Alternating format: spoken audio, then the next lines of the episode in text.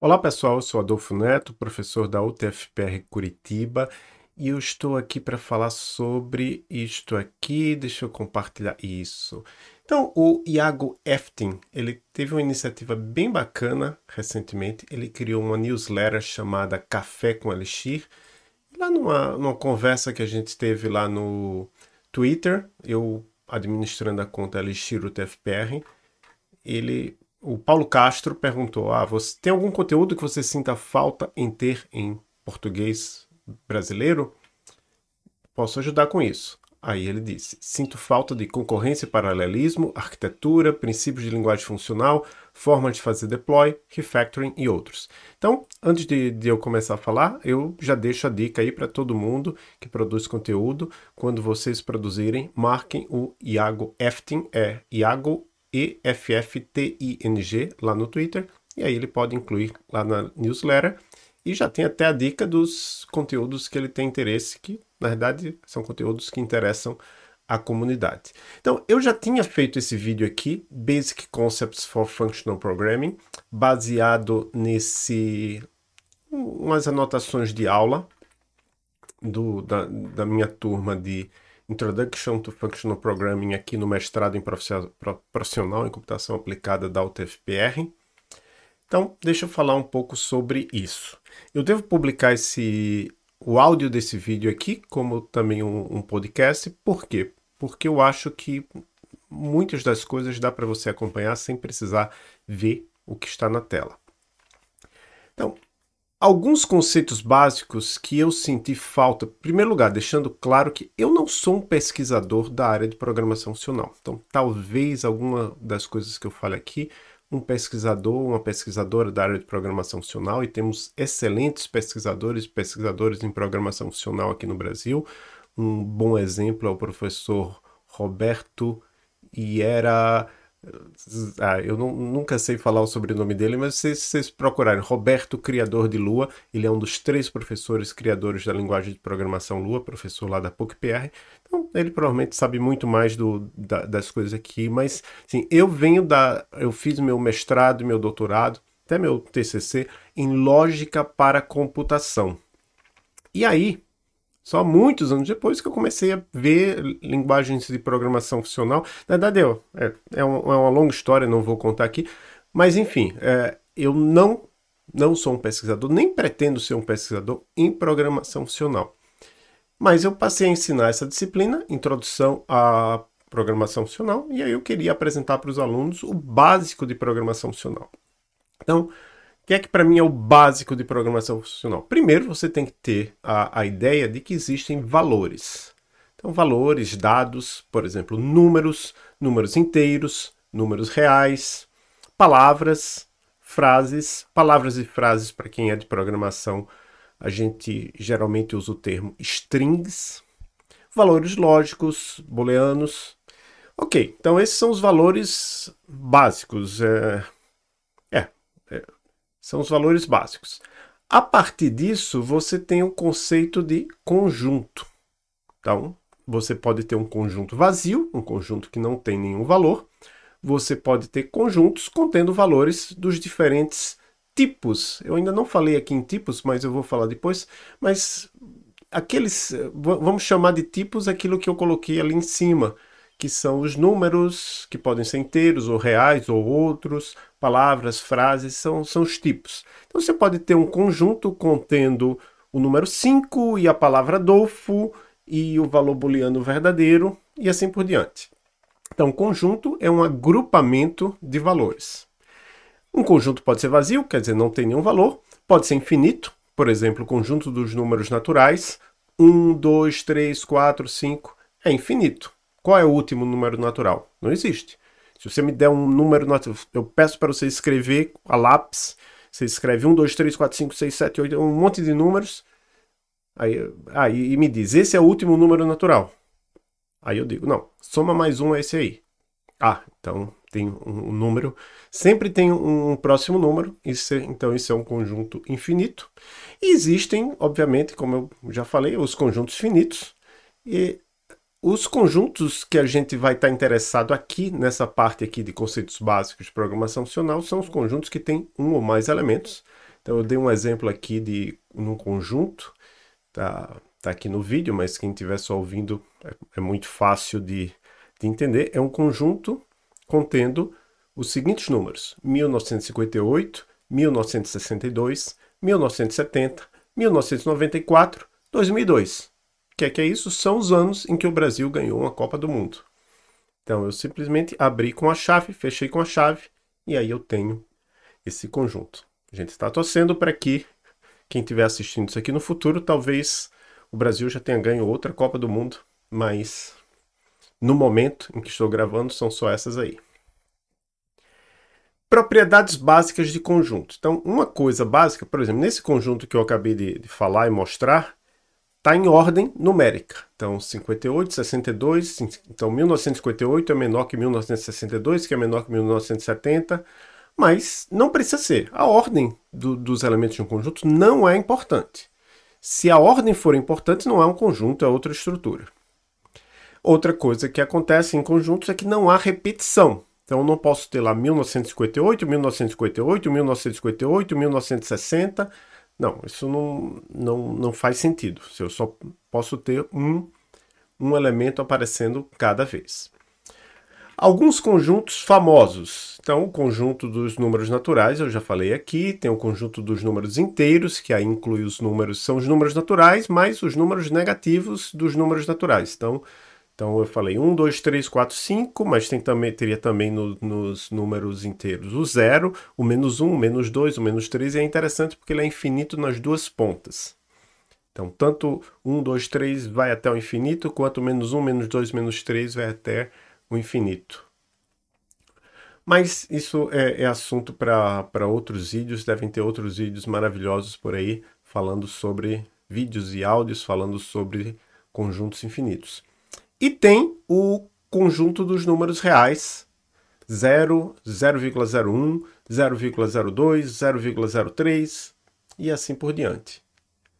É, é, eu, eu não, não, não vou deixar de falar que o, o, uma coisa bem interessante nos números naturais é que, ou desculpa, nos números reais é que entre dois números reais existe uma quantidade infinita de números. Essa é uma propriedade bem interessante.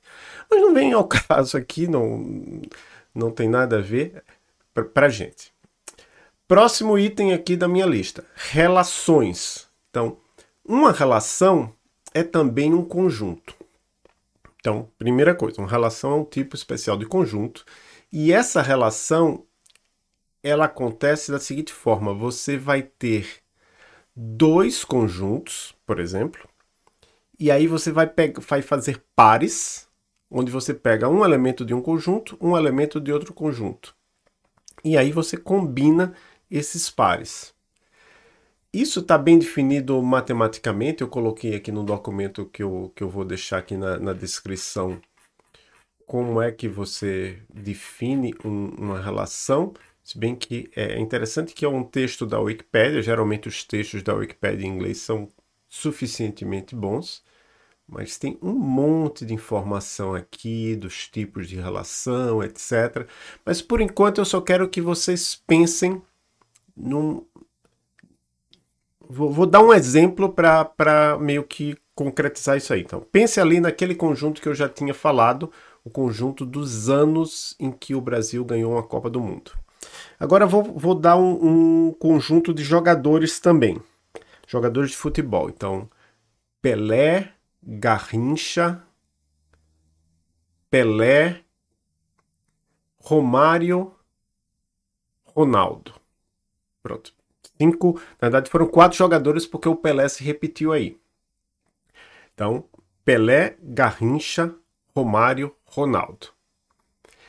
Então são dois conjuntos. A partir desses dois conjuntos eu posso criar uma relação onde eu faço uma dupla, um par associando assim: 1958, Pelé, 1962, Garrincha, 1970, Pelé, 1994, Romário, 2002, Ronaldo.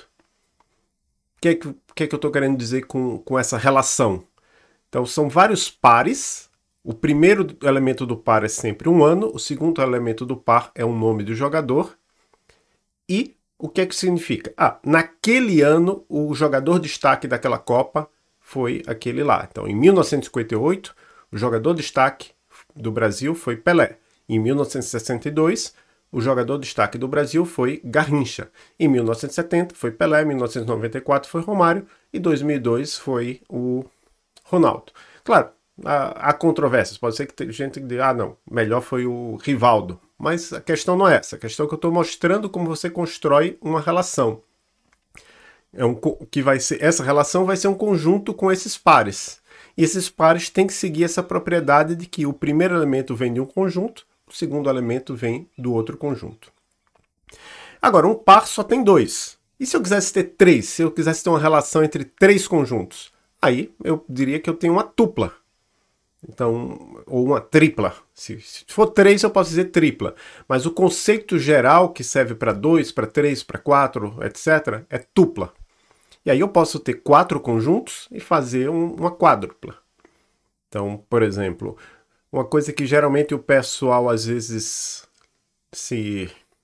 Quando se fala em, em Copa, por exemplo, ah, na Copa de 2002, o campeão foi o Brasil, mas o, o artilheiro da Copa foi, eu acho que foi o Ronaldo, mas o melhor jogador, a FIFA escolhe o melhor jogador, foi Cicrano, talvez tenha sido o Rivaldo, não sei. Isso dá para pesquisar. Então, então, por exemplo, seria uma quádrupla. 2002, Brasil, Ronaldo, Rivaldo quatro, quatro elementos. E vejam, 2002 é um número de ano. Brasil é um nome de país, então a gente teria que ter um conjunto com os números de países, nomes de países. E Ronaldo e Rivaldo já vêm do mesmo conjunto de jogadores. Então, essa relação vai poder ser construída assim, com a partir de, exemplo, nesse caso aí é uma relação de quatro itens mas vinda de três conjuntos. Então você pode fazer isso também. Tudo isso a gente faz para chegar no conceito de função. Veja, eu falei de valores, falei de conjuntos, falei de relações. Só agora eu chego ao conceito de função. Porque se a gente está falando de programação funcional, obviamente a gente quer falar de funções. E aí, quando a gente fala de funções, é um conceito que vem da matemática. Então, eu vou usar a definição matemática, a definição de função matemática. E uma questão importante sobre a definição de função matemática, continuando. Eu tive que sair aqui rapidinho, mas voltando à gravação. Então, eu estava falando sobre funções matemáticas. Sim, uma questão muito importante é que muitas vezes na computação o que a gente chama de função não é uma função matemática. Então, aí eu recomendo que vocês deem uma lida nesse material aqui de Carnielli Epstein sobre várias formas de ver uma função.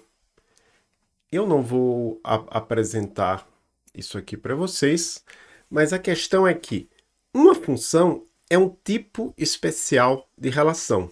Então, a forma que eu vou vou querer enxergar aqui para a gente discutir esse assunto das funções matemáticas é ver uma função como um tipo especial de relação. Que tipo especial de relação? Qual é a característica dessas relações? Que é aqui ó, no material do Walter Carnielli, está lá como é, coleções de pares ordenados. Para cada elemento do lado o elemento que está no lado esquerdo, o primeiro elemento do par. Então, se você tem um conjunto, isso fica meio difícil de explicar somente com voz. Então, deixa eu mostrar aqui no, no meu vídeo. Olha, aqui no, no vídeo, voltando aqui à questão das relações, eu uso aqui também o conceito de produto cartesiano no vídeo em, em inglês. Mas olha, aqui eu mostro que, olha, digamos que eu tenho um conjunto, eu vou narrar para que também fique um pouco compreensível para o pessoal do, que está somente escutando isso aqui como um episódio de podcast. Digamos que eu tenho um conjunto A que tem três elementos: 1, 2 e 6. E um conjunto B que tem dois elementos, A e B. O que, é que seria uma função de A em B? Seria um conjunto de. Seria uma relação que, para todo elemento de A associa esse elemento a pelo menos a, a, exatamente um elemento de B. Eu ia falar pelo menos não, mas pelo menos é errado. Tem que ser exatamente um. Então, o elemento 1, nessa imagem que as pessoas estão vendo aqui no vídeo, ele está associado ao A. O elemento 2 ao B e o elemento 6 também ao B. Isso é uma função correta. Agora, por exemplo, não seria uma função se o 1 tivesse associado a tanto ao A quanto ao B. Porque aí seria uma relação. Como relação perfeitamente aceitável você ter o par 1A e 1B. Mas para ser uma função, eu só posso ter ou par 1A ou par 1B.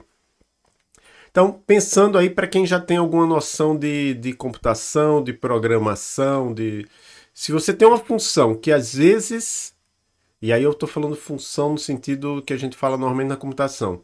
Uma função que às vezes retorna um valor, às vezes retorna outro valor, não é uma função. Digamos, não é uma função matemática. Então, às vezes eu gosto de usar assim. Se você tem uma função computacional ou uma função na programação que às vezes retorna um valor e às vezes retorna um valor, ela não é uma função matemática. Exemplo de função que não é uma função matemática. Exemplo de função na programação que não é uma função matemática. Uma função, por exemplo, que pegue uma lista de elementos e faça um shuffle, uma, dê uma misturada nos elementos.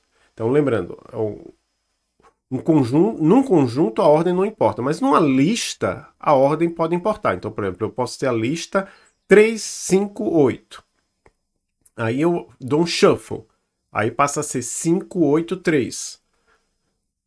Se eu der esse shuffle em outro momento, ele vai ser 3, 8, 5. Então, isso seria exemplo de, de uma função na programação que não é função matemática. Então, outra coisa, eu não posso ter numa função matemática, por exemplo, não posso ter a situação em que um dos elementos do conjunto A não esteja associado a nenhum elemento do conjunto B. Então, eu não posso ter um ah, um não, não tem. Então eu não posso ter uma função em que eu simplesmente é não para um, uma determinada entrada ele não, ela não retorna nada. Não é uma função matemática. Então eu acho que, que é isso aqui para esse vídeo. Eu acho que talvez seja isso. Eu ainda falei aqui de alguns tipos de função, funções em programação, mas eu acho que eu não, esse vídeo de hoje aqui já ficou suficientemente longo e eu não estou fazendo, não estou me, me baseando estritamente no meu vídeo em inglês. Então, se vocês quiserem assistir o vídeo em inglês, que tem 15 minutos de duração, ele está lá. Mas se eu for fazer um segundo vídeo, se as pessoas gostarem e quiserem que eu faça um segundo vídeo, eu vou continuar aqui falando de algumas funções e falando das funções de programação. Talvez eu dê uma passada aqui nesse material aqui do professor Carnielli Epstein.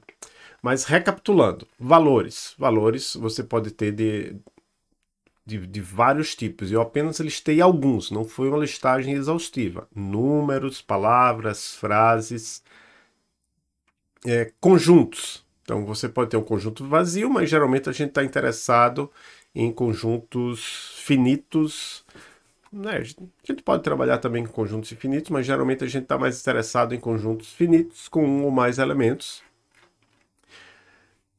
E relações. Você uma, uma situação interessante é que muitas das coisas que a gente na computação chama de função, às vezes eu falo na computação ou na programação, mas aquilo que a gente na programação chama de função, na verdade é uma relação e não uma função matemática. Função matemática segue uma série de regras bem específicas que eu apresentei aqui para vocês, superficialmente, mas se vocês forem na, na Wikipédia, vocês vão ver lá bem claro o que significa ser uma função matemática. E aí, antes de. Só para antecipar, por que, que isso é interessante para a programação funcional? Porque na programação funcional a gente tenta escrever mais funções matemáticas do que relações. A gente, as funções na programação elas podem ser tanto relações quanto funções matemáticas. Quer dizer, elas podem ser não funções matemáticas, né? pode ser tanto relações que não são funções quanto funções matemáticas. E na programação funcional a gente tenta escrever mais funções matemáticas. E isso que faz o paradigma ser tão interessante para muitos e muitas programadores e programadoras. É isso, pessoal. Um grande abraço. Até o próximo vídeo.